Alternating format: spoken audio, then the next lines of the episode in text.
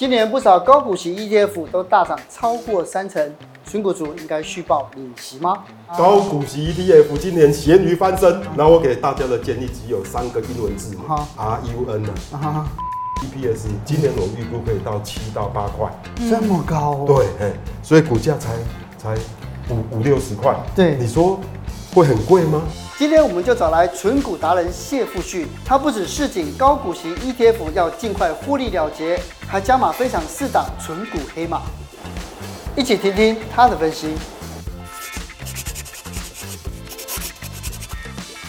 今天我们有这个大富翁，对，在玩大富翁游戏里面，哎，这个有收到税的哦。今年，今除权息的这个旺季已经过了哦。其实我很好奇哦，富旭哥，你在今年这个收的股息，这样大概有多少？我今年哈那个收到的现金股利，嘿，啊，我自己算了一下，大概是一百二十一万，对。啊，但但是比去年少了，因为去年它是一百三十几万，对，啊，今年应该会比去年少。为什么？因为今年买了比较多的台积电，台积电的殖利率比较低。啊，对对，所以它占了一些资金呐。你看，除以十二个，得一个月有十万块的股利耶，还是不错，就等于家里多一个人赚钱呢，很棒啊。对啊，那这些里面哪两档绩效你是最满意的？其实今年的股股价，那个台湾股市表现不错啊，涨了是几趴。我有二十几档持股啊，哎，但是我的重点持股哈，前面五档大概占我资金的大概六十五趴。哦，那这重点持股里面有两档啊，我很满意，哦，一个是群电，群电。哦，就是做那个电源供应器的，哦，我们刚才在这个节目有讲过，对。啊，还有一个是地保车灯，地保，对，因为为什么呢？因为这两档持股我的持股张数，嘿。都算蛮多的，领到的股息多，而且他们的股价的那个资本利得也多，哎，所以应该是我最满意的两档。那现在还可以报吗？群电哈，其实我已经在除完息之后，它继续涨，涨到九十几块，我把它卖光了。哦，因为我觉得群电它就是电源供应器比较稳定，当然说有 AI 题材，但是我不是很相信的。啊，那那我就把它卖掉。但是地宝我继续加码，加码啊，它未来两三年哦，就是因为这个全球高通膨。然后大大家那个你说经济也不是很好，嗯、哦，所以只要车子车灯坏了，嗯，呃，就是会换比较便宜的。对，现在新车啊，嗯，叫交车的延后八个月，拿不到一年，所以旧车的维修就变得非常的对，没错。现在车你知道吗？全世界十几亿辆的车子在跑，大部分都是旧车，嗯、而且他们全世界现在的车龄呢？平美国啦哈，平均都已经十年了，车子开了十年很容易坏掉，对呀，所以这些维修件哦需求就会变多。我另外一个我看到像什么提维西啊、东洋，还有这个耿鼎、耿鼎，对，这些到底是什么样的股？做所谓的汽车的维修件啊，啊，像帝宝。跟提维西都是做车灯的啊，前呃头灯、尾灯都有做雾灯啊，什么灯哎？但是提维西比较侧重在卡车啊，那地宝比较侧重在轿车。东阳哦是做那种叶子板啊，哈，那种水箱啊、安全杆啊，是啊，那个耿鼎是钣金，鈑鈑金的车子被刮伤啊，钣金哎要维修哎，啊都都不太一样，但不管怎样都是属于汽车的维修。的零组件，哎，我为什么挑地保呢？因为地保的毛利率是最高的，嗯，啊，营业利益率，哎，获利能力也是最好的，啊，然后它的 EPS 也是最高的，哎，所以它本益比也是最低的，这个就是高 CP 值的那种纯股族最爱的股票，啊，那我地保在今年年初大概九十几块就开始开始买了，嗯，啊，所以今年的。那个不但填息了，而且资本利的也不错。哎、欸，可是富雪老师想问说，你看地保它的殖利率好像不高，你刚刚举例说，哎、欸，台积电殖利率也不高，对，它也不高啊，你怎么看？其实好，存股族不要太局限于这个殖利率啦。地保我估计它明年了不起配息六块，你现在一百二十几块，殖利率可能也只有四点多，不到五趴。嗯，但是它是个成长股。嗯，为什么是个成长股呢？第一点，你知道吗？就是我有个朋友啊，在洛杉矶啊，嘿。哦，他说现在美国修车贵的要死，哎，一两千的美金呢？为什么呢？因为美国那个汽车维修工人哦，现在短缺，人很少，所以工资大幅提升啊。然后一些汽车零组件都涨价涨很多，所以那些车主啊，哈，开旧车的他都不想换原厂零组件了，他就换所谓的地保啦、提维西这种副牌的零组件，哎。啊，因为修车太贵了，所以导致于啊，它的那个需求，哎，变得很好。那那美国的那个汽车保险公司也受不了，哇，你这个一撞车，那我要赔这个原厂零组件，保险公司吃不消，他就推出所谓的复牌零组件的保单，大受欢迎哎，所以让这个地保、提维西啦这些。公司业绩就变得很好啊。是，可是除了这个地保这些这些汽车维修股之外，其实村股族最然是金融股，对，对不对？那金融股今年呢？呃，富旭哥，你有获利吗？不但今年获利，其实我投资金融股应该都没有赔赔过钱，哎，真的真的。这么猖狂？哎，因为不是猖狂，而是学问哦比较简单，哎，哦分析也比较容易，但是这里面有迷失哦，嘿。还是很多人投资金融股惨败。对啊，哦，因为他们投资金融股，哦，都只看稳定，不看成长。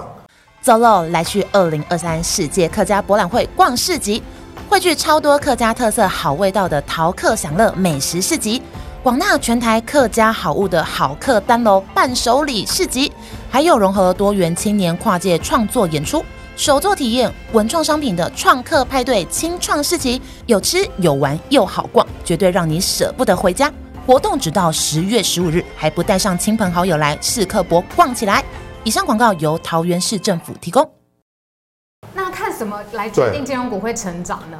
就是看它的业种。像我举这新产，哦，新产这今今年也是获利很不错，哎，哦，新产它是产物保险公司，嗯，为什么我看好它？大家你还记得那个去年的防疫保单吗？嗯哼，哦，很多保产险公司都亏死了，对对对，啊，甚至亏到净值都变成负的，哎，都要母公司去去求助，哎，新产因为它只有穷爸爸。新光金 比较穷，不像那个富邦产险有个富邦金哇，所以他们就比较大胆嘿，哇，那个承保很多那个那个防疫险，那新产比较不敢嘿，是，所以他在防疫险风暴当中几乎全身而退，只受一点小擦伤，是，所以导致于新产现在是他本来是台湾产险业的老三，嗯哼，但是他现在这个老三呢，却变成台湾产险业财务体质最强的，嗯。一家财险公司，欸、你看哦，它的获利赢过这个老两个老大哥了。资本市足率，你看我们政府规定啊，产险公司资本市足率要至少两两百，哎，对，哦，它都四百多了。你看富邦产物跟国泰产物能能够有两百多、三百多，是因为经过母公司金元增资之后才能够提高，不然本来是低到。不可思议的，嗯、哎，哈，股东权利，你看他现在的股东权利，哎，这都是经过增资之后，他们股东权利才又变成这么多，嗯、没有增资这几百亿，哇，那个新产板几乎是产险的天下无敌了。是，产险不只是保那个汽车个个人的，很多都是要保船呢、啊，哦，哦，很大的轮船，保台积电的机器设备，嗯。欸、那些大公司要保产险，怎么可能交给你？哇，你这个财务体质这么弱，我怎么放心给你保？嘿，我一定是找财务体质强的哦，给你承保嘛。所以新产它的市场机会就来了。哎，所以你说现在新产好像股价哎创新高，对，但是现在六十块的新产呢，哈，比十年前三十几块的新产还要便宜。十年前三十几块的新产 EPS。三块多，三块多。现在今年我预估可以到七到八块，嗯、这么高、哦？对，所以股价才才五五六十块。对，你说会很贵吗？不会。它是一个结构性的原因，让它整个获利体质、财务能力大幅提升。是啊，所以这个又要注意。现在我是没有注意到，不过有一只之前我们有聊到，后来我有投资，我觉得这支也不错。嗯，这支券我就元大金。大家你有没有注意到？元大金的股价已经超越玉山金了。对，哎，玉山金本来是纯股族最喜欢的金融股哦。哎，现在远大金的股价已经超越它了，但是市值还没超越玉山金。哎，但是你知道吗？我觉得这个趋势已经形成一个黄金交叉。哦，现在远大金二十几块是很便宜，为什么呢？远大金前八月 EPS 就一点七了，玉山金还不到一块。哦。你知道吗？所以它，我觉得它这个效应还会继续发挥，嗯、而且你知道吗？我觉得大家忽略一点哈，你要看里面的体质。我觉得金融股是不太会成长，元大金是例外。对，因为他发的那些那些呃金融商品很多哎。对，呃零零五零零零五六，每天都在讲，每天都在讲。对呀，他他他都是他发的。对啊，那时候几千亿的规模，他每天只要跟你。那个抽一点点零点零几的手续费，啊、这个这个累积下来是一大笔钱呐。对呀，哎，对，这是一点嘛哈。嗯、那第二个就是说，它元大金有元大银行啊，有元大人寿，有元大期货，有元大投信，远大证券。对，哎，它这个阵容很坚强哦。对啊，你知道吗？它只要推出，譬如说那个远大投信推出新 ETF，它可以透过远大证、远大银行去卖，甚至可以连接到远大人寿的。保险产品，对对对，你知道吗？这个打团体战，嘿，打群架，打群架，嘿，它这个数值非常的整齐呀，嗯，所以我觉得它的业绩哈，嘿，会持续看好，哦，它整个金控的结构，哦，我觉得非常好。那既然它结构好，体质也好，有可能会重新回到每股一点五块的配息吗？哦，我想这没问题，应该搞不好明年就看到了。明年呢？搞不好明年，哎，最晚，因为。今年前八月已经一点七一块一点八了嘛，今年应该可以赚两块多没问题。哎，因为记得二零二三年今年非常今年非常特别，高股息的 ETF 都大幅的成长，对，甚至有的涨到这个四成左右，我觉得很惊人的。可是你要到了第四季之后，大家都开始在思考一个问题，是不是应该要做一个获利了结？像哲金讲的这些哈，零零就是零零五六嘛，对啊，零零九一五啦，这些哎，高股息 ETF 今年咸鱼翻身，然后我给大家的建议只有三个英文字母，R U N 啊，Run，Run，赶快跑，哎，因为这些 ETF 他们都持有很多所谓的笔电股，广达、能宝、英业达、伟创，这些刚好今年变成最热门的、涨最凶的 AI 概念股，对，哎。我觉得 AI 的概硬体的哈，会重演四五年前的五 G 概念股。以前五 G 是怎样？哎，大家一片看好，哇，基地台会越盖越多，哎，大家都用五 G 的手机，哎，哎，嗯，龙井持续两年，哎，因为因为就没了，市场追不上来，不是，而是硬体的设施哈，它一定，尤其现在生产效率很高，嗯，会很快就达到一个饱和。那我觉得 AI 伺服器的建制也是一样，一两年热潮就就过了，嗯、那之后就会回归到比较正常的一个 tempo、嗯、哦。那这些所谓的已经被炒高的，我觉得现在的股价都已经反映未来五到十年的那个获利的荣景的，这么恐怖，还是会下修嘿。嗯、那下修这些，除非他把这些他的笔电 AI 股全部卖掉啊，不然他我就觉得他可能。股价哈，在现在不要说以后啦，现在已经那个压力已经蛮大，因为现在 AI 股已经技术现型来看是做头了，哎，哦，下跌的压力对啊。很大，如果现在不做头，马上就要做起。所以我的很简单建议，哎，对对，就是 R E N 呐，R E N，对。们讲了高股息 ETF，之前也讲了金融股。我知道富旭老师还喜欢有一些冷门的，他现在讲了冷门股，后来就变热门股。对啊，因为大家没发现嘛。那你今天要不要让大家也发现一下？这个还来得及呀，啊，这个跟我其实我刚才讲的新产啊，元大金都还来得及，都都都都还是很有存股价值。嗯，那我最近看好这这这一档，好像没什么搞头的的一个产业哈。嗯，但是重点是哈，它跨入了净水器啊，哎。你知道吗？樱花它有个重要的通知，就是跟那个建商合作。对对，台湾有一千多家建商，它跟里面三百多家都有合作。这也太聪明了吧！你知道吗？新房子的都有附赠厨具嘛？对呀。啊，那个厨具大百分之五十都是樱花的，他就说服现在说，你干脆都送厨具了，再送一台净水器好了。对，哎。因为净水器每年都要换，每年要换滤芯，对，滤芯那个才是哇，那个就跟买印表机要换。对对对对，那个才是毛利的所在。嘿，哦，我上次有遇到印花的主管，嘿，法说会遇到他，我说：“他净水器利润怎么样？”他说：“哦，净水器的利润是目前他所有的产品线当中，嘿，最高的，最高的。”才做四年多，你看已经变成超越热水器、瓦斯炉什么橱柜。对，那第二个。室内装潢，我们我都不知道樱花有室内装潢，这两年才开始做。樱花就说服建商说，你房子这么难卖，你送一套那个那么多也卖不出去，热水器后也没用，做软装，你要送装潢。啊。啊，其实不是送了，其实是搭售了，其实成本都还是会算在消费者，只是因为樱花它的装潢事业哦，它是量大嘛。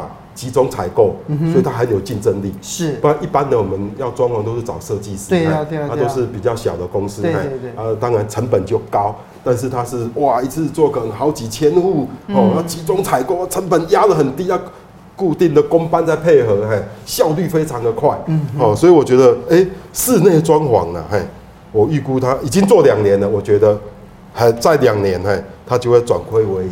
而且会改变台湾的生态。是，以后搞不好买房子要送装潢啊，带来破坏式的创新呐。啊，我觉得这个是这个是很有机会。那第三个就是说哈，我们这个。它这些旧的产品哦，都持续在升级，但是也越来越贵。因为他们现在都走欧规的那种运作模式啊，所以我就觉得，它不管旧的事业或新的事业。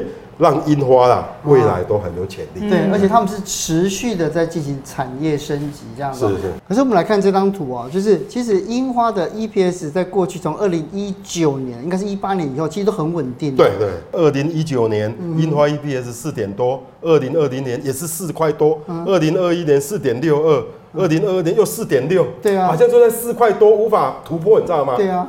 那我认为它突破的时机到了，因为有两个。新的事业是一个就是净水器，一个就是室内装潢，会让它突破这个只有四块多 EPS 的格局，往五块甚至六块迈进都有可能。不过呢，你也知道，富一哥今天分享了这么多股票四档嘛，对不对？对。可是呢，还是有很多的这个投资朋友讲说，存股其实赚钱很辛苦呢，到底是出了什么问题？对，因为这个就是哈，我们那个存股族哈，买股票没有主见。啊，没有主见，没有主见，没有信心。他可能啊，这边听一些，这边听一些，哇，这档很好哦，那档很好哦，嘿，他什么都买，嗯，啊，什么都买一点点。像我有一个订阅户啦，他说，哎呀，呃，富旭大总编呐，我这个已经存股十五年了，嘿，对，刚开始从三十万做，我每个月这样这样节省都省一万块去买股票，搞了十几年，还是只有到三百万，嘿。好像定存一样，对不对？不不不，是什么时候可以到一千万？我说你到底问题出在哪里？你拿你的持股给我看。我一看，我不得了，只要三百万的股票，竟然买四十几档股票啊！太分散了。他每一档都是一张两张，他以后逮到标股，他今年逮到光宝科一张，嗯逮到广达九百多股，那这些标股对他没有意义啊。投资组合出了问题，对，不是分散，他就是没有主见。所以，我们纯股族要有主见，要有自信。嗯，像我虽然有二十几档持股，但是重点持股，像我今天讲的那个，我今天很满意的地保，三十几张啊。哦。嗯，群电，我当时参与出席的时候，二十几张啊。嗯，也是两百多万在在出啊，嗯，所以我的前面的四五档大概占我的资金七十 percent 哦，啊，其他是我便于说观察，我一直在研究观察，哎，是。啊，就是要要买了才会去注意，对不对？对对对，你没有买，你不会注意它哦。对，可是有些存股族会觉得说啊，我分散什么都买一点买一点，我才不怕啊，万一重压，你说百分之七十，他压错了，是没错，但是你会觉得这样的什么都买一点，就好像一只蚯蚓一样。蚯蚓的优点就是再生能力很强，要断了一截，我看错了，哎、欸，它再生，对啊，没有什么，它还会再生出来，一只变两只。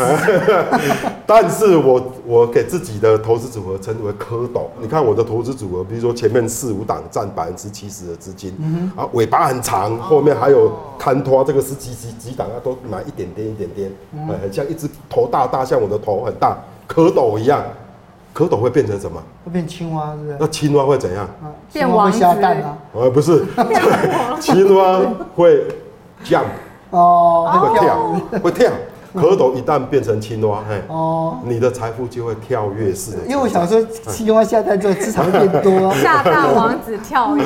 旭哥，那你是什么时候知道重压其实很重要？大概是七八年前，嘿。哦，这么晚哦！我我我本来哈股票也是也是蚯蚓式的组合，哇，十几档啊，非常的分散，分散风险嘛。哎，但那之后我遇到一个大户叫做傅君玉大户，然后就建议我说啊，你要买多一点的，不要这样只买一两张，哎，那即使涨了你也没有什么意思，哎，哦，我就因为有傅先生的加持，我就敢，哎，哦，当时我记得我把百分之大概三十几 percent 的资金集中在钱柜。哦，一直买买到二十几张嘿，然后钱柜刚好那时候我记得八几年前要合并好乐迪，消息一出来嘿，好，哦，在等公平会审，一直涨涨到两百多块，对，那我在大概两百大概一百九十几的时候再把它全部卖掉，变成我的起家股，那时候我的整个哦。钱钱柜赚了好几百万，它就是你的钱柜了呢，哎，它对就变我的钱柜，所以我才知道说哇，原来重压可以达到这样，你知道吗？资产组合青蛙。嗯，蛙跳的效果啦，是跳跃的效果。今天呢，我觉得非常有趣，而且每一次富旭哥来都给我们很多新的视野，对不对？好，来来来，谢谢富旭哥，谢谢谢谢。